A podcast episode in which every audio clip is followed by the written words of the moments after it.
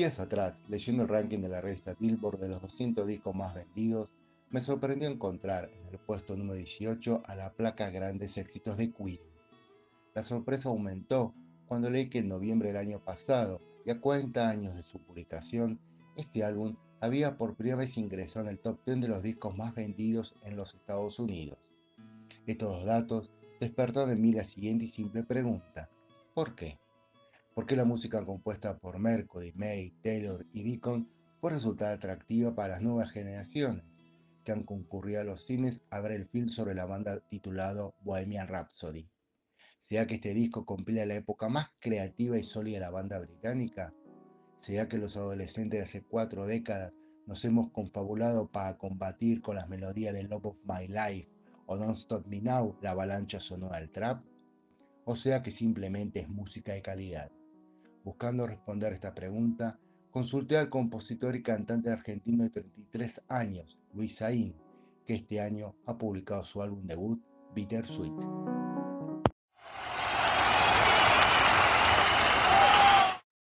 Claro, bueno, el fenómeno de Queen es un fenómeno complejo. Este, Queen, eh, más allá de, qué banda nos gusta y qué nos gusta, ha, ha, hecho un aporte, digamos, en términos académicos a la música.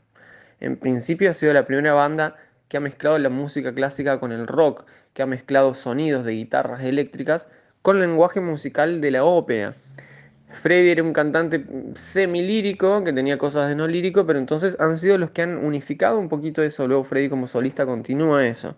Así que ya de entrada tenemos hoy por hoy el ojo académico dentro de Queen. Yo, por ejemplo, cuando estudié en el conservatorio, y se mencionaban canciones este, o nos hacían tocar en concursos, música y nos permitían hacer algo popular, siempre nos querían Queen, digamos, era, era lo que se tocaba. O sea que hoy por hoy, dentro de lo que es el ámbito académico, Queen es prácticamente la única eh, banda eh, popular que se nombra, así como ponerle dentro del tango se lo nombra únicamente a Piazzolla. Entonces ya hay una cuestión donde Queen se ha vuelto una banda con un, como, como un ícono cultural y académico dentro de todas las culturas, porque eso pasa acá en Argentina y me pasaba en Alemania también, o sea que no es algo solo de Argentina. Este, eso ya es uno de los aspectos que hacen que Queen siga vivo para las nuevas generaciones. Este, y yo creo que principalmente que cuando la música tiene algún tipo de carácter o construcción sólida, siempre trasciende. Hay cosas que son hits, como la música que se produce hoy, que gusta rápido, que cansa rápido, y luego existen otras cosas más complejas que cuando están hechos con tan buen gusto y tanta calidad, quizá tardan un poquito más en gustarte, pero te gustan toda la vida. Y creo que esas cosas terminan siendo ya fenómenos culturales que trascienden, que es principalmente lo que pasó con Queen. Em, en análisis musical hemos hecho análisis sobre música de Queen y hay muchos motivos, digamos, de, de cosas que están hechas de manera muy magnífica o muy bien lograda, como con Bach, como con Mozart, que hace que eso siga viviendo porque tiene un interés académico, porque hay un interés cultural, porque hay un buen gusto que aplica a casi el 90% de la gente. Entonces te das con gente que ni siquiera habla inglés y está tarareando un tema de Queen, porque le gustó. este, ¿Qué pasa y por qué no tarearea Despacito de Luis Fonsi, que fue un hit? Porque genera fatiga, porque está pensado para gustar rápido y cansar rápido. Eso es un, digamos, un canon compositivo al que Queen no aplica. Queen no cansa rápido. Es más, capaz que te escuchás un disco de Queen durante seis meses, te cansás un poco y a los tres meses que descanses del disco de Queen lo vas a querer de nuevo.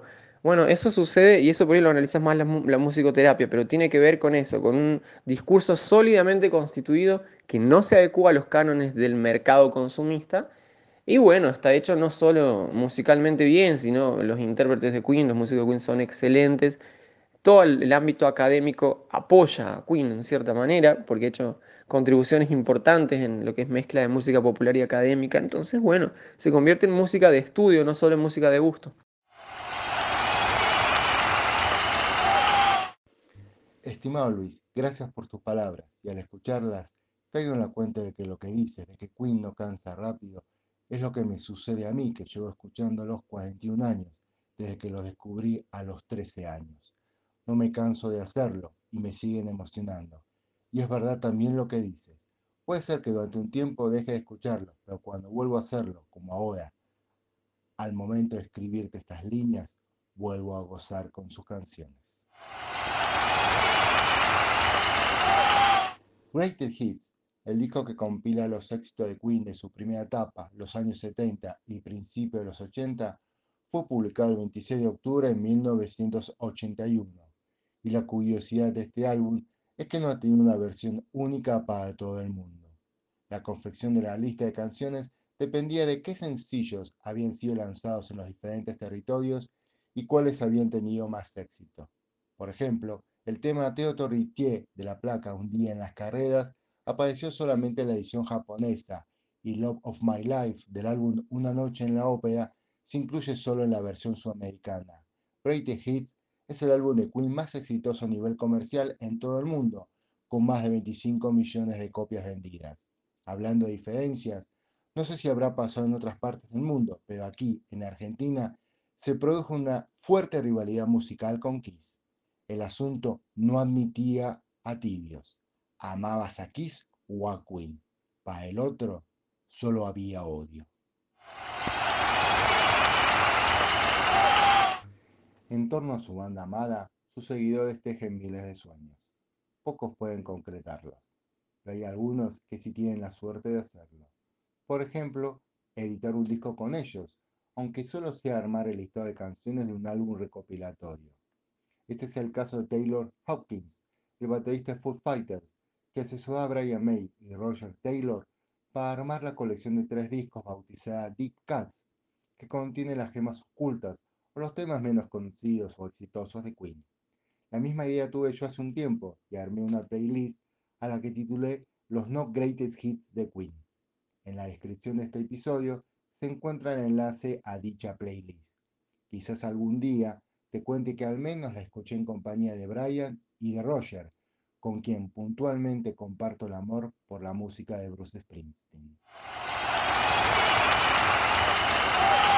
Punto final para esta visita a la banda que hoy sigue cautivando. A cinco décadas de su primera actuación en público con el nombre de Queen, en junio de 1971, en el College of State Management de Londres, y a cuatro décadas de su visita a la Argentina, cuya actuación en el estadio de Vélez vi por la televisión en la pantalla de Canal 9.